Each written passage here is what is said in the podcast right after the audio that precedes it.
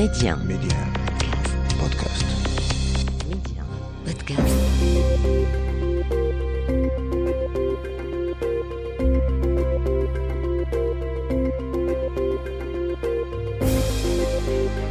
L'Afrique doit faire confiance à l'Afrique et le développement du continent passe par les Africains eux-mêmes avant tout.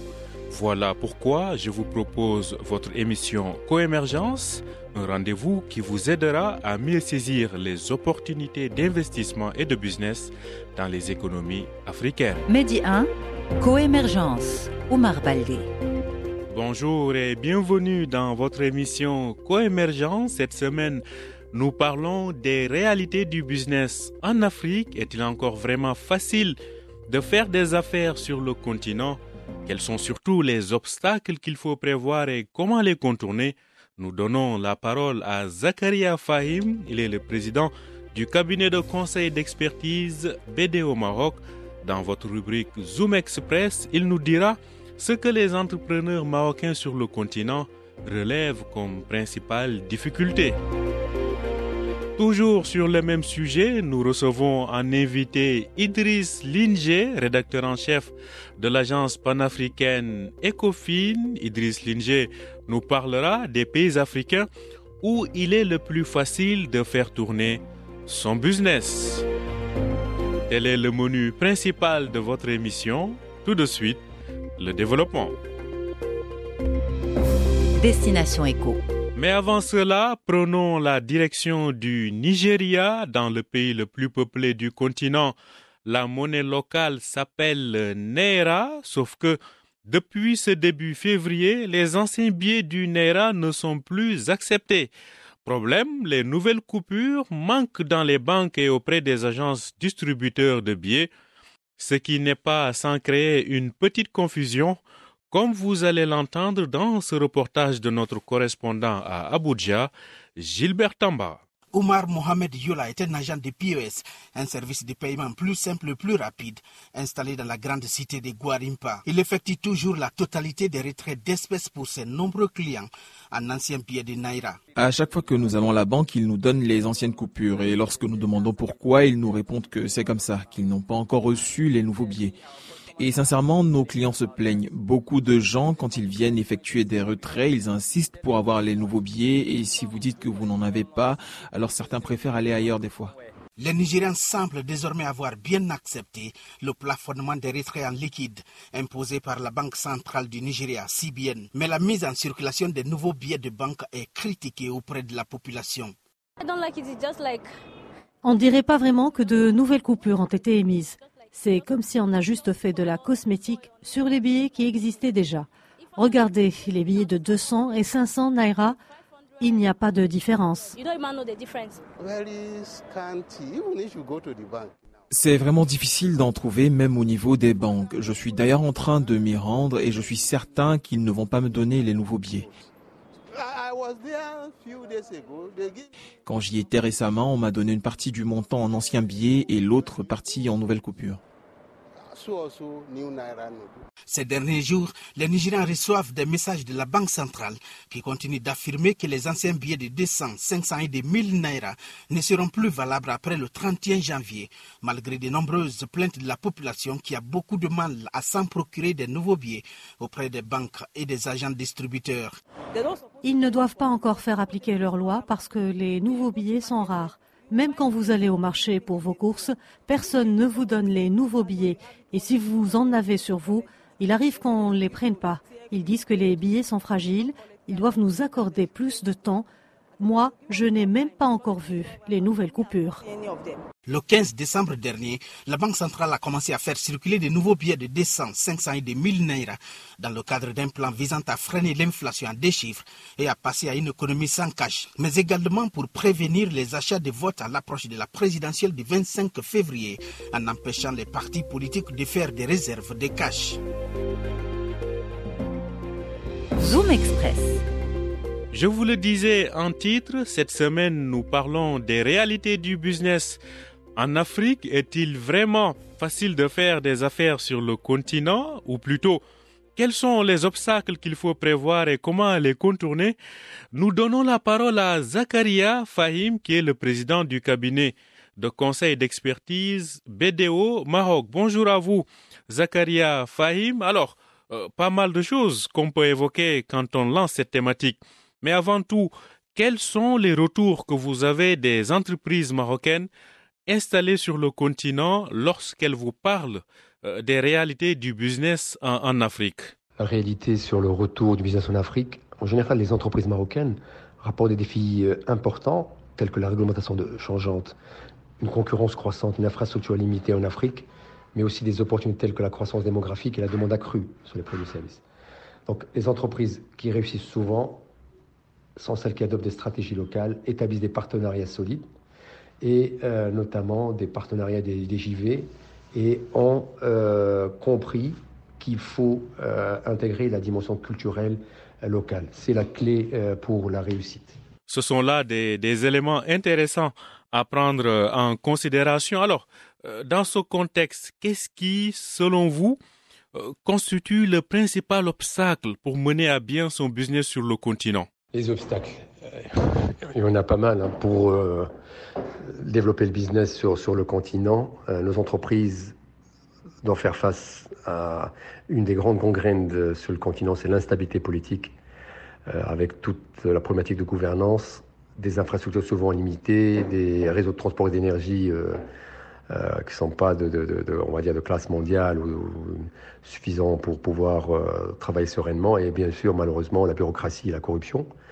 Donc ces difficultés euh, pour accéder au financement aussi, couplées à une connaissance parfois limitée du marché, c'est pour ça qu'on incite les entreprises à euh, développer ce qu'on fait dans d'autres pays, les fameux VIE, c'est euh, accompagner des jeunes qui veulent, dans le cadre de leurs premières études, faire des études de marché, donc avec une sorte de contrat à durée déterminée où le jeune finit son contrat localement et BDO avec euh, l'Afriqueuse, on travaille avec Hub Africa sur un certificat sur l'intelligence économique au service des PME, parce que je pense que c'est quand même important. Et un autre euh, insuffisant, c'est souvent la main-d'œuvre qualifiée. Donc les RH qui restent euh, l'enfant pauvre aujourd'hui, le, gros sujet. C'est pour ça que souvent on, on, accompagne avec des ressources locales, mais celles qui ont réussi, celles qui ont réussi à mixer et avoir rapidement des montées en compétences des ressources locales pour optimiser euh, l'investissement. Zakaria Fahim, je rappelle que vous êtes le président de BDO Maroc. Alors, une dernière question. Que conseillez-vous aux, entreprises marocaines euh, qui souhaitent améliorer leur manière d'aborder les marchés africains ou tout simplement euh, qui souhaitent s'engager sur ces marchés d'Afrique subsaharienne? Comme on dit, euh, avant de se déplacer, il faut faire une analyse approfondie du marché, bien se préparer. On n'y va pas en touriste. Euh, la dimension culturelle reste importante pour bien comprendre les opportunités, les défis du marché local et bien sûr comment fonctionne euh, le client sur place. Donc on a la chance d'avoir nos banques qui ont cette granularité, ce retour et sont souvent très bien placés pour nous donner le bon retour, donc il ne faut pas euh, ne pas les utiliser. Il y a aussi nos ambassades avec leur, euh, disons, leur euh, pendant commercial qui peut être intéressant. Et ne pas avoir peur de passer d'abord par de la vente avant de s'implémenter, avoir des partenaires locaux, travailler avec des entreprises pour un peu tâter le terrain, le comprendre, donc le challenger, donc ne pas y aller d'un seul coup, euh, ne pas avoir peur euh, de participer à l'investissement euh, une fois qu'on a bien compris le marché pour pouvoir effectivement en tirer les bénéfices et bien sûr sensibiliser aux pratiques éthiques, donc ne pas avoir peur de s'engager à adopter des pratiques commerciales éthiques pour pouvoir effectivement avoir une réputation positive sur le marché et être capable de drainer des clients de classe mondiale favoriser la formation des employés. Donc euh, le capital humain reste la clé. Donc euh, là aussi, euh, ne pas avoir peur d'accompagner de, la, la, prise en main de la, du digital dans, dans nos entreprises. Et avec l'éloignement, donc c'est très important pour s'adapter. Et bien sûr, avoir un conseil, son expert comptable, son, son conseil sur place, parce qu'on ne peut pas être au four et au moulin, et c'est vraiment important pour pouvoir effectivement s'occuper de son métier et avoir euh, ce support du cabinet pour l'analyse des risques, des opportunités. Le plus important, euh, c'est que ce continent, euh, si on veut participer au Made in Africa, il faut que le Made in Morocco aille, se valorise et surtout, on doit chasser en meute dans le bon sens du terme. Les TPE, les PME doivent créer, de la synergie, de la complémentarité pour être capable euh, de concurrencer les Européens. Donc voilà ce que je pouvais dire en substance. Euh, c'est le marché d'avenir à nous euh, de se l'approprier parce que l'Afrique, on est chez nous et si on, on, travaille en bonne intelligence, on est capable de faire de belles choses avec nos, nos, nos, nos confrères et nos partenaires subsahariens. Des conseils importants qu'il faudrait certainement mettre en œuvre. Merci à vous, Zakaria Fahim. Je rappelle que vous êtes le président de BDO Maroc, un cabinet donc spécialisé dans le conseil et l'expertise comptable. Coémergence, l'invité. Il s'appelle Idriss Linger. Nous avons le plaisir de le recevoir encore une fois et il est un habitué de l'émission. Euh, le rédacteur en chef donc de l'agence panafricaine Ecofin a rendez-vous avec nous chaque mois pour euh, donner son point de vue sur l'évolution du continent et nous restons sur la thématique avec laquelle nous parlions tout à l'heure avec euh, Zakaria Fahim. Vous avez bien compris qu'il s'agit des réalités du business sur le continent. Alors Idriss Linger, tout d'abord, bonjour à vous et bienvenue dans Coémergence. Bonjour Omar Baldé, bonjour à tous les auditeurs de Midi 1 Radio. C'est un plaisir de vous retrouver chaque mois donc Idriss Linger. Alors, première question Idriss, est-il vraiment facile de faire du business sur le continent? Alors déjà pour euh, te répondre Omar, je dirais qu'il n'est facile de faire euh, les affaires euh, nulle part dans le monde. Chaque pays, chaque région euh, comporte un certain nombre de difficultés. Par exemple, ce serait très compliqué pour euh, un ressortissant du Kenya d'aller faire euh, des affaires, disons, en Algérie, ou alors pour un ressortissant du Maroc de parvenir à faire efficacement des affaires, disons, au Japon. voilà.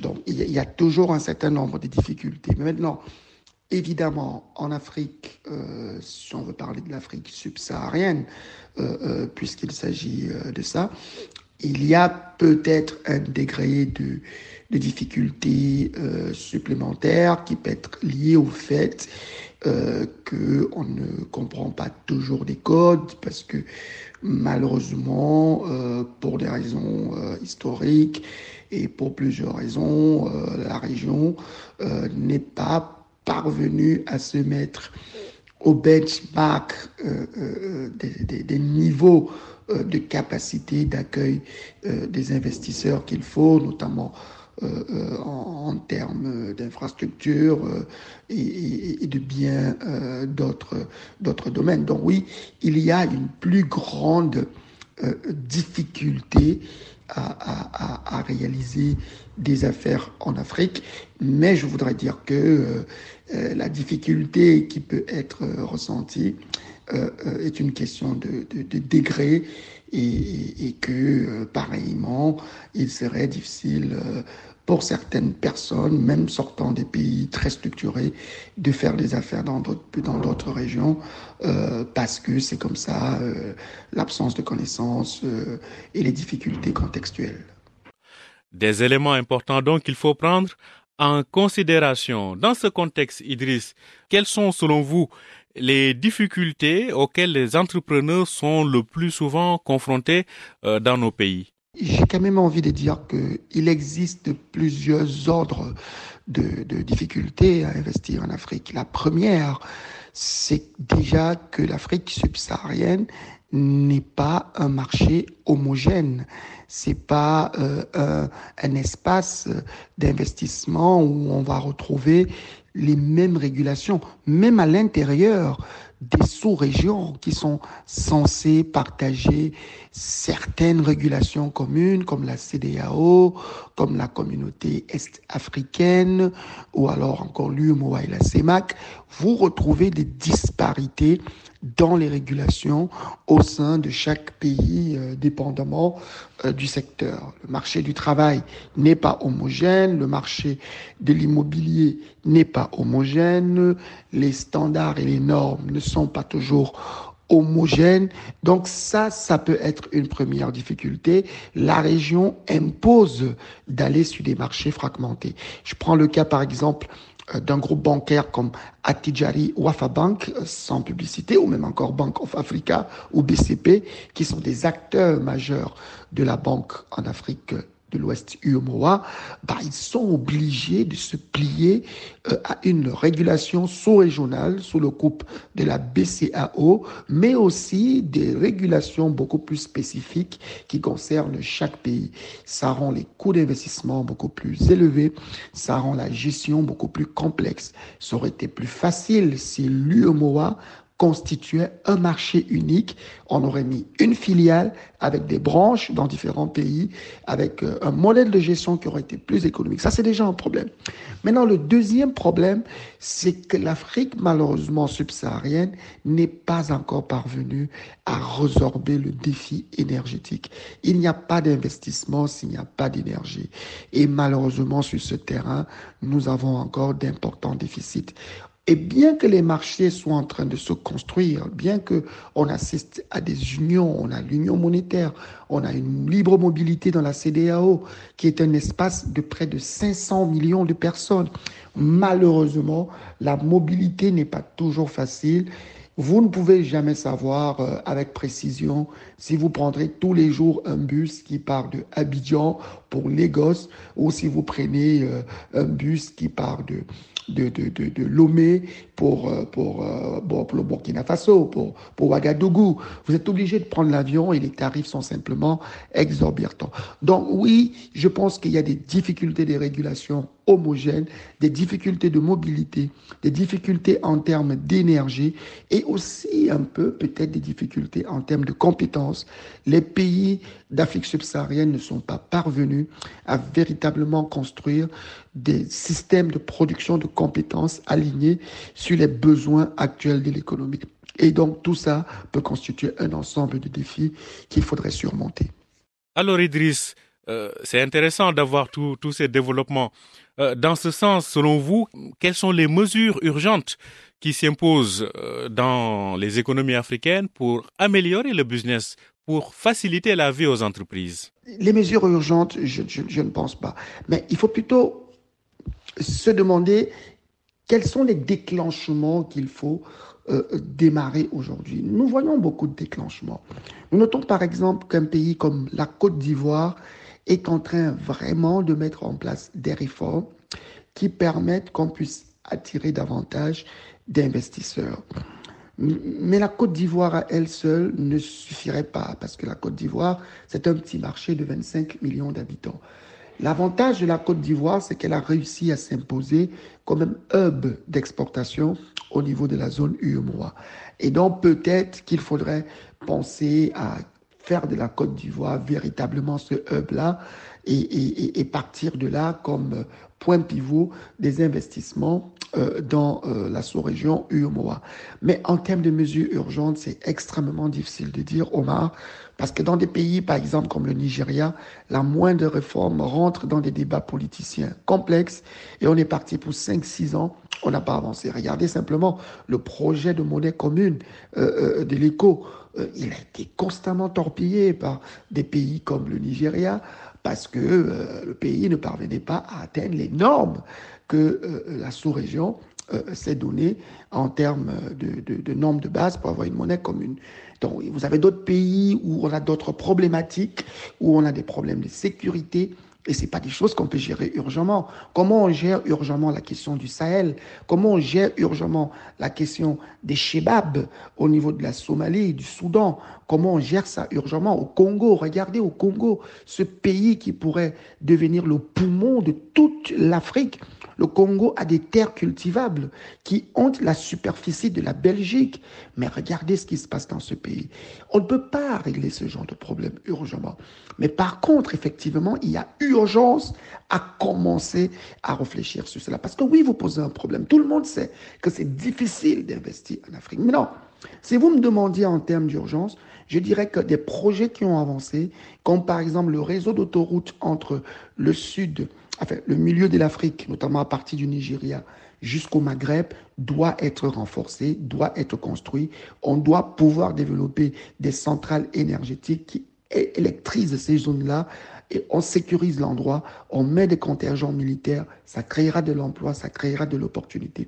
Mais ce pas des choses qu'on décide facilement. Il faudrait euh, que tous ces pays-là qui, qui, qui, partagent finalement une grande zone de no man's land puissent se mettre ensemble, travailler ensemble. Et, et, je pense qu'aujourd'hui, ça reste encore un tout petit peu euh, euh, difficile. Donc je pense qu'il n'y a pas euh, de mesures urgentes, mais il y a urgence à ce que les pays africains dans le cadre de l'Union africaine, se mettent ensemble et se disent comment on fait pour pouvoir se développer de nous-mêmes. Enfin, Idriss Linger, une dernière question. Quel pays peut-on aujourd'hui citer un exemple en matière de facilitation du business parce qu'on avait à l'époque le doing business qui n'existe plus. Désormais, sur la base de vos observations, hein, pour quelqu'un comme vous qui connaissez très bien le continent, quels pays peuvent être cités en exemple? Alors, étonnamment, j'ai envie de dire qu'un pays qui, euh, pour ma part, est un pays euh, exemple, c'est le Bénin. Je pense que c'est pas parce que je vis dans ce pays, mais le président qui est en place, M. Patrice Talon, il a fait un incroyable travail de transformation. L'accès à l'énergie est une réalité alors que le pays ne dispose pas forcément de barrages. Euh, le réseau routier s'est densifié et permet aujourd'hui de connecter facilement le Bénin, non seulement aux pays voisins, mais aussi à l'intérieur même euh, du territoire. L'accès à l'Internet est totalement excellent. Je réussis à faire aujourd'hui des travaux euh, avec une connexion en streaming, euh, avec des réunions sur Washington, sur Paris, avec une connexion Internet de très très bonne qualité. Je pense que c'est quelque chose qu'il faut noter. Et puis, il a un ambitieux programme de développement. Et on a digitalisé le processus de création des entreprises. Donc, je pense que ce pays peut devenir très facilement un hub. On crée une entreprise ici en moins de 48 heures. Et quand je dis 48 heures, je dis vraiment 48 heures. Et c'est absolument remarquable. Maintenant, le Bénin n'est pas malheureusement une économie forte, mais c'est une économie qui pourrait euh, euh, euh, offrir une exposition au Nigeria qui est à moins d'une heure trente de route.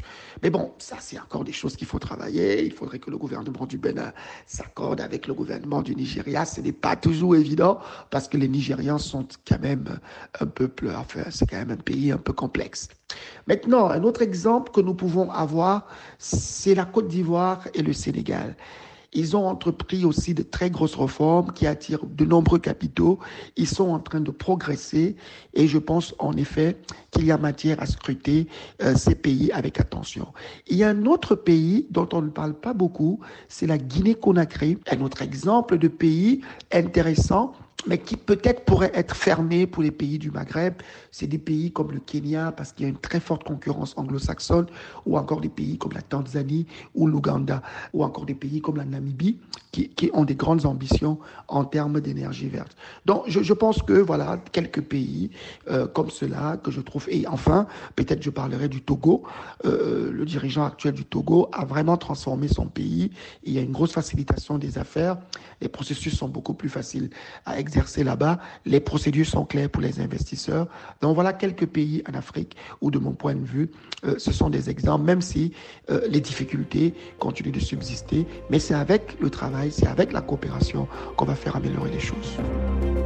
Merci à vous, Idriss Linger, pour tous ces éclairages. Je rappelle que vous êtes le rédacteur en chef de l'agence panafricaine spécialisée dans l'actualité économique et financière Ecofin. Ce sera avec grand plaisir que nous vous retrouverons d'ici un mois. Merci Idriss Linger. Merci Omar Baldé de m'avoir accueilli ainsi que l'agence Ecofin sur tes antennes. Euh, je serai très content de vous retrouver le mois prochain pour un autre panorama sur l'Afrique. Au revoir et bien le bonjour à mes frères marocains. Voilà, c'est la fin de cette émission. Merci de l'avoir suivi. Je rappelle que vous pouvez retrouver Coémergence sur notre plateforme Média Podcast ainsi que sur les plateformes de podcast habituelles. Bonne suite de programme sur Média.